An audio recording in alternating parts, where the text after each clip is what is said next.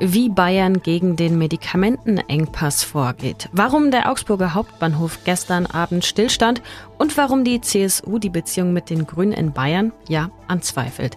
Darum geht es in dieser Folge Nachrichtenwecker und zum Abschluss gibt es auch noch einen Tipp für heute Abend.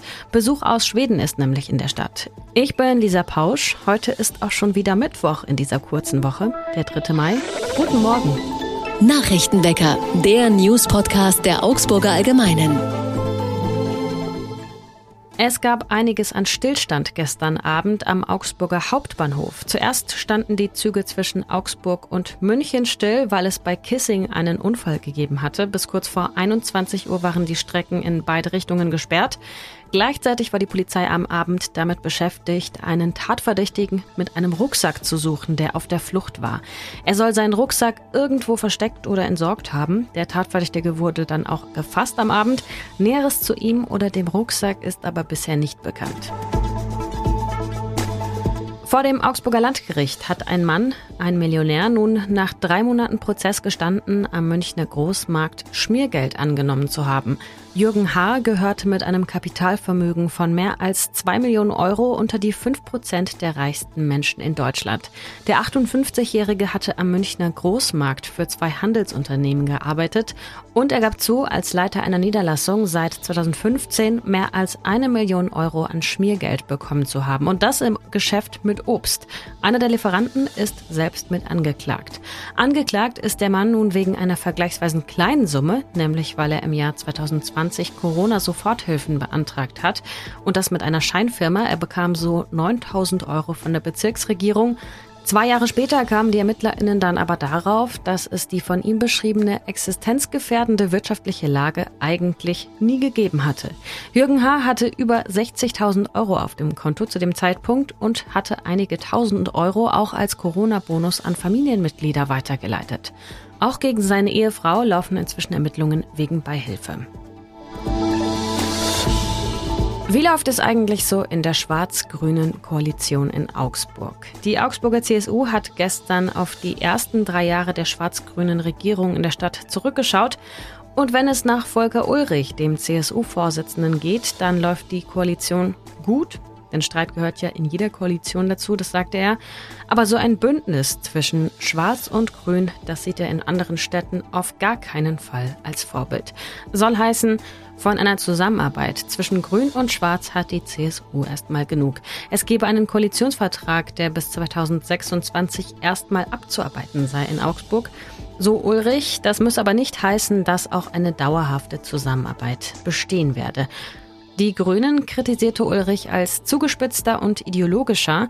Eine Aussage, die sicherlich auch im Kontext der nächsten Landtagswahlen steht. Landesweit führt die CSU inzwischen einen konservativeren Kurs. Der Parteivorsitzende Markus Söder hat ein schwarz-grünes Bündnis auf Landesebene ausgeschlossen.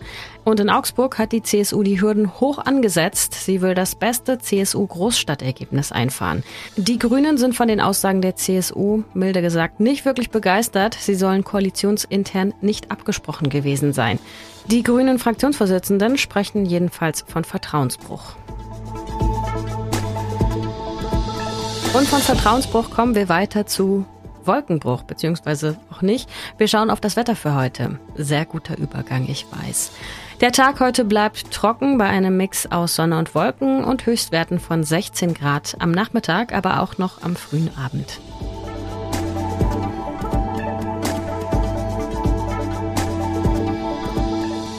Es fehlen Fieber- und Schmerzmedikamente in Deutschland, vor allem für Kinder. In der letzten Woche hat das Bundesgesundheitsministerium auch offiziell bekannt gegeben, dass es einen Versorgungsmangel mit Antibiotikasäften gibt. Aber auch andere Wirkstoffe sind derzeit nicht lieferbar oder knapp. Was kann man da tun? Bayern hat die Regelungen für den Import von solchen Arzneimitteln gelockert, also für Medikamente, die eigentlich nicht zugelassen sind in Deutschland. Ist das ein Risiko oder ein Problemlöser? Das weiß mein Kollege Dominik Durner, der zu dem Thema recherchiert hat. Hi Dominik. Hi Lisa. Das ist ja jetzt nicht ohne, wenn zum Beispiel Penicillin fehlt und mein Kind zum Beispiel ganz klassisch Scharlach bekommt, oder? Nein, ganz ohne ist das nie. Vor allem, wenn es solche Engpässe gibt, wie es beim Penicillin der Fall ist. Wenn solche Engpässe auftreten, gibt's aber im Normalfall auch noch Zweit- und Drittwahlarzneimittel, die aber im Zweifel nicht so gut wirken. Und wo die, das Risiko einer Antibiotikaresistenz besteht, aber ungeschützt ist man nicht. Wie kommt es überhaupt, dass in Deutschland solche Basics fehlen, solche grundsätzlichen Medikamente und Arzneimittel? Das hat mir Thomas Metz erklärt, der ist der Sprecher des Bayerischen Apothekerverbandes, der da in gewisser Weise auch die Krankenkassen in der Schuld sieht die die Preisspirale für Medikamente über die vergangenen 10, 15 Jahre nach unten getrieben haben und so den Markt für Arzneimittelhersteller unattraktiver gemacht haben. Weil wenn sie es in Deutschland nur für 10 Euro beispielsweise verkaufen können, aber im Ausland für 15 Euro, dann ist halt das auch wieder eine Frage der Wirtschaftlichkeit. Was fehlen denn noch für Mittel? Insgesamt sind es derzeit rund 450 Arzneimittel, die fehlen. Das hat das Bundesinstitut für Arzneimittel und Medizinprodukte in einer Liste für Lieferengpässe bekannt gegeben. Da sind auch Wirkstoffe wie Insulin oder Blutdrucksenker und eben Antibiotika mit inbegriffen. Du hast eben schon gesagt, deswegen wurden jetzt auch die Regelungen für den Import gelockert. Nur in Bayern oder auch in anderen Bundesländern? Das wurde in Bayern gelockert. Der WDR hat auch das Düsseldorfer Ministerium in äh, Nordrhein-Westfalen zitiert, die alle notwendigen Schritte in die Wege geleitet hätten, um schnell Abhilfe zu schaffen. Und auch in Bremen gibt es lockere Maßgaben für den Import. Für Medikamente, die in Deutschland eigentlich noch nicht zugelassen sind, ist das so einfach? Oder ist das ein Risiko auch? Jein, also Risiko ist es nicht. Und auch da hat mir der Thomas Metz vom Bayerischen Apothekerverband genauer erklärt, was das denn eigentlich bedeutet. Und zwar geht es da hauptsächlich um äh, Medikamente, die in Deutschland unter einem bestimmten Markennamen quasi zugelassen sind in Frankreich oder Spanien, aber unter einem anderen Namen. Er hatte das mit in Deutschland unter ABC und in Frankreich oder Spanien unter DEF erklärt. Wenn jetzt aber in Deutschland dieses ABC ausverkauft ist, dann kann man nicht so einfach auf das DEF zurückgreifen, weil das ja in Deutschland nicht unter diesem Namen zugelassen ist. Und darum geht's auch bei diesen nicht zugelassenen Arzneimitteln. Da, das sind in der Regel Formalia, ähm, die im Normalfall einfach in Deutschland unter anderem Namen käuflich sind und deshalb ähm, kann oder kann er und kann auch das Gesundheitsministerium die Menschen in der Hinsicht beruhigen, dass das irgendein Risikofaktor sein sollte. Das ist es nämlich nicht. Und das ist jetzt erstmal eine beschränkte Regelung, oder? Ja, genau. Es ist eine zeitlich beschränkte Regelung, auch wenn das Gesundheitsministerium Bayerns bzw. Herr Holleczek da keine genauen Angaben gemacht hat, wie lange das jetzt dauern soll, trotz mehrmaliger Nachfrage. Gesundheitsminister Karl Lauterbach will dem Ganzen jetzt auch gesetzlich mit auf die Sprünge helfen, mit dem Lieferengpassgesetz, das das Bundeskabinett ja Anfang April beschlossen hat. Was sieht das denn vor und betrifft das eben auch die Arzneimittel? Genau, also dieses Gesetz, das Karl Lauterbach da Anfang April auf den Weg gebracht hat, ist ein Gesetzesentwurf zur Bekämpfung von Lieferengpässen. Das hat das Kabinett auch schon beschlossen. Es muss jetzt nur noch durch den Bundestag.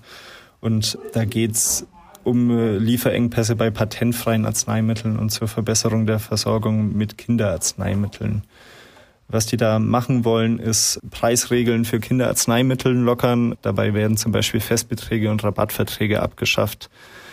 Außerdem sollen bei Ausschreibungen von Kassenverträgen auch zusätzlich noch Antibiotika mit Wirkstoffproduktion in der EU oder im europäischen Wirtschaftsraum zusätzlich berücksichtigt werden und dadurch die Anbietervielfalt erhöht werden. Und dann sind da noch einige andere äh, Maßnahmen im Zuge dieses Lieferengpassgesetzes wie Verfügbarkeit neuer Reserveantibiotika, dass auch die Regeln zur Preisbildung entsprechend angepasst werden sollen, um Anreiz für Forschung und Entwicklung von neuen Reserveantibiotika für pharmazeutische Unternehmen zu verstärken. Vielen Dank, Dominik. Ja, danke, Lisa. Was sonst noch wichtig wird oder wichtig war, in Großbritannien laufen die Vorbereitungen für die Krönung von König Charles III. auf Hochtouren. Doch gab es gestern Aufregung rund um den Buckingham Palast in London. Ein Mann hatte nämlich Gegenstände, vermutlich Schrotpatronen, über den Zaun geworfen in einer Tasche und hatte, als er festgenommen wurde, auch ein Messer bei sich. Die ErmittlerInnen gingen zunächst nicht von einem terroristischen Hintergrund aus, sondern von einer psychischen Erkrankung. Verletzt wurde niemand. Der Sozialverband VDK in Bayern warnt vor einem hohen Armutsrisiko. Genauer gesagt hat das die scheidende Vorsitzende des VDK und die ehemalige SPD-Politikerin Ulrike Marscher und sie kritisierte dabei auch die Staatsregierung. In einem Interview der Mediengruppe Bayern spricht sie über die Gefahr, in Bayern im Alter in Armut zu geraten. 26 Prozent, also ein Viertel der Frauen über 65, seien armutsgefährdet. Die Einkommensunterschiede seien viel deutlicher als in anderen Bundesländern und Wohnen sei der größte Kostentreiber in Bayern.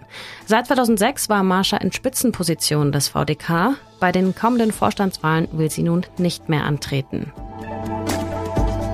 Schweden hat noch bis Ende Juni die Ratspräsidentschaft der Europäischen Union inne. Alle sechs Monate wechselt diese Position ja zwischen den 27 EU-Mitgliedstaaten. Jetzt hat sie also Schweden und hat damit nicht nur die Verpflichtung, die Sitzungen im Rat der Europäischen Union zu leiten, sondern auch die Gelegenheit, eigene Akzente zu setzen für die weitere Arbeit der Europäischen Union.